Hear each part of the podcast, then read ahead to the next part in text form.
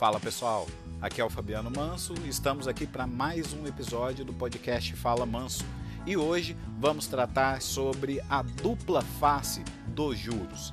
Como funciona né, a questão dos juros, tanto para o investidor quanto para o credor. Bora lá?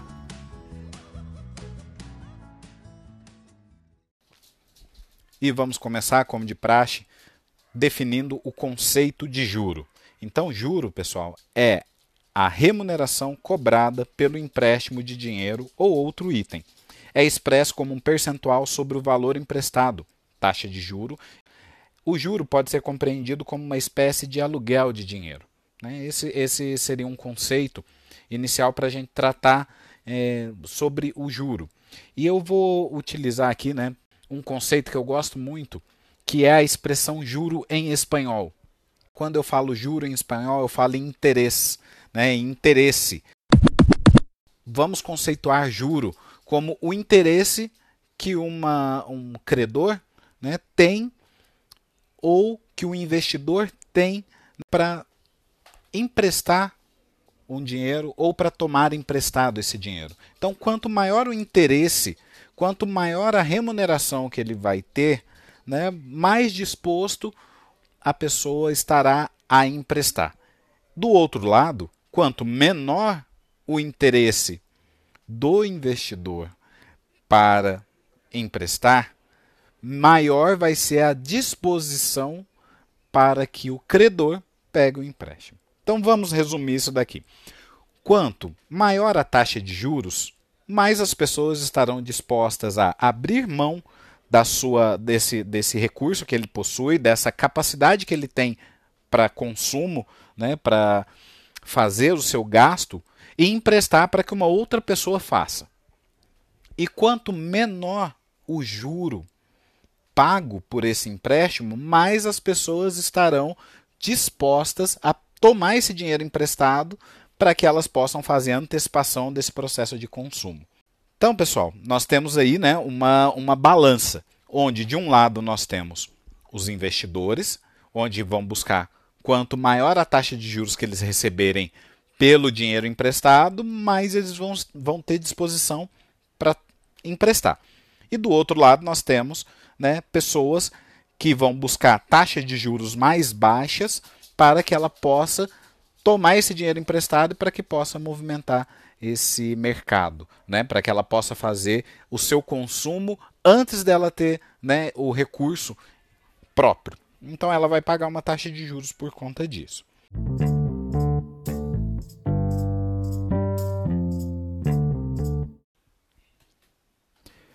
E Fabiano, como que nós vamos fazer então para entender essa dinâmica no nosso dia a dia? Né? E qual a função do sistema bancário? Vamos lembrar que um banco ele tem uma função de fazer essa interligação entre os investidores, né, os superavitários, quem tem o recurso e pode emprestar, com aqueles que buscam o recurso, né, que são os deficitários, que precisam do dinheiro para fazer o consumo. E aí a gente vai começar a tratar de alguns conceitos, tá? Eu vou passar dois conceitos que são super importantes para que a gente possa entender o, por exemplo, o quanto de juro que você está recebendo ou quanto de juros que você está pagando. Então, quando eu falo em né, sistema bancário, em juros. Quando eu estou falando em investimento, a palavra que a gente tem que colocar em primeiro lugar é risco.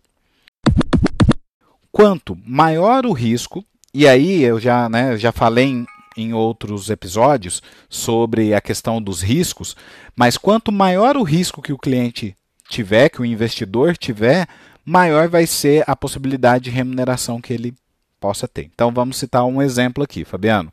Eu vou emprestar o dinheiro, mas eu preciso desse dinheiro de volta em uma semana. É diferente a remuneração de quem empresta o dinheiro e fala: Eu não vou precisar desse dinheiro por uma semana, eu vou precisar daqui a um ano. Que é diferente da remuneração de quem vai dizer assim: Eu preciso desse recurso para daqui a cinco anos entende que né, para o banco que vai trabalhar essa intermediação, ele vai ter que emprestar esse dinheiro para quem quer por um prazo de um dia, dois dias, para quem quer um prazo de um ano e para quem quer um prazo de cinco anos. Quanto maior esse tempo, né, de indisponibilidade do recurso para o investidor, maior tende a ser a remuneração que ele vai ter. E ele tem corre esse risco que é o risco de liquidez. Tá? Nós temos outros riscos, né? risco de mercado, né? risco de crédito, que eu já tratei num episódio lá especificamente falando sobre riscos, né? e que quem quiser dar uma olhadinha lá, acompanha o episódio, os episódios anteriores que a gente fala sobre, sobre essa situação de risco, mas esse é esse panorama de risco vai fazer com que a remuneração do investidor seja maior ou menor. Vai depender muito da disponibilidade dele a correr esse risco. Tá? Então, quanto mais liquidez, quanto né, menor o grau de risco que ele tiver, provavelmente menor vai ser a sua remuneração. E do outro lado, que é o lado do crédito, a palavra que a gente tem que levar em consideração como prioridade é garantia. Quanto maior a garantia que o banco, né, ou né, a pessoa que está emprestando, tiver que vai receber o dinheiro de volta, menor vai ser a taxa de juro que ele vai pagar. Então eu vou pegar um, dois casos aqui bem, bem emblemáticos. Crédito imobiliário. Por que, que a taxa do crédito imobiliário, por exemplo, é menor do que a do CDC? Né, que é o crédito direto ao consumidor que os bancos oferecem para os consumidores. Quando eu estou fazendo um financiamento habitacional, o próprio imóvel que eu estou financiando, ele vai servir como garantia do processo. Então, se a pessoa deixar de pagar, né, a, o banco ou a pessoa que está fazendo esse empréstimo, ela tem o direito de buscar o imóvel de volta, de ter a propriedade novamente do imóvel. Quando eu falo no CDC, o CDC ele não tem uma garantia específica. Então eu faço o um empréstimo e a garantia é a fé que o banco acredita que você vai fazer esses pagamentos e por isso ocorrem os débitos ali na conta. Tá? É, essas seriam as duas palavras principais para a gente entender essa situação do crédito. E aí, Fabiano, o que, que a taxa Selic tem a ver com tudo isso?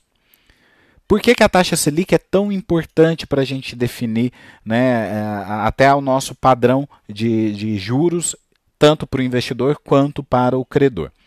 Porque a taxa Selic é a taxa de juros que é utilizada, que é o próprio governo. Quanto que o governo paga para que ele possa captar recursos. Vou citar um exemplo. Fabiano, eu tenho um dinheiro, eu quero emprestar esse dinheiro para o governo. Aí eu compro títulos públicos federais. E esses títulos públicos federais, esses, eles remuneram você a uma determinada taxa. Então eu vou pegar aqui, existem várias modalidades de tesouro direto, mas eu vou pegar aqui a Tesouro Selic, que é a, o, o nosso ativo livre de risco. Vamos, vamos utilizar assim, porque ele tem o maior grau de liquidez né, e ele simplesmente acompanha, paga ali a nossa taxa Selic. Então, a taxa Selic é definida pelo próprio Comitê de Política Monetária. Então, o próprio governo define o quanto ele pode pagar.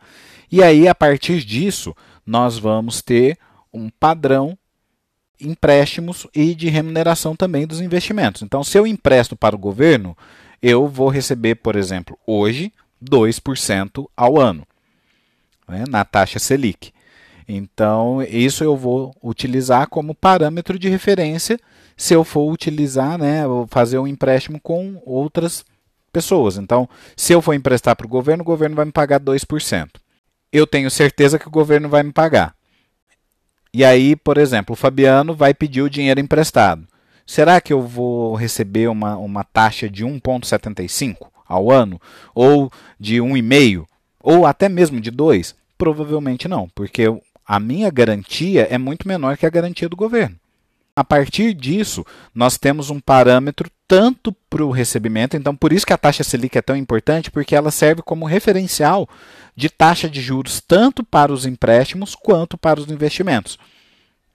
E aí, a partir disso, nós vamos verificar produto a produto. E aí, conforme o grau de garantia, conforme o momento de vida da pessoa, conforme né, a, a liquidez que ela quer ter, né, o prazo que ela quer deixar aplicado, nós vamos ter taxa de juros né, pagas tanto para um investimento, que provavelmente vai ser um percentual dessa taxa Selic ou do CDI, que é uma taxa de remuneração entre os bancos, que é utilizado como referência também nos investimentos, ou a taxa de juros pura no caso dos empréstimos.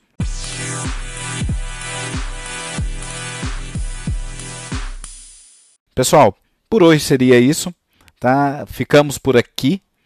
Tenho assim um imenso prazer em fazer esses podcasts. Espero que esteja ajudando muito aí todos, né, que que vem acompanhando. E esse será o nosso último episódio dessa temporada. Aí estamos aí preparando novas, é, novos assuntos, novas situações, para que a gente possa trazer um Fala Manso com muito mais qualidade, com muito mais conteúdo para vocês. Tá bom? Então, provavelmente aí em 2021 teremos uma nova temporada e espero contribuir ainda mais aí com, com esse bate-papo, né? com, esse, com essa troca de informações a respeito do mercado financeiro. Abraços virtuais para vocês e até 2021.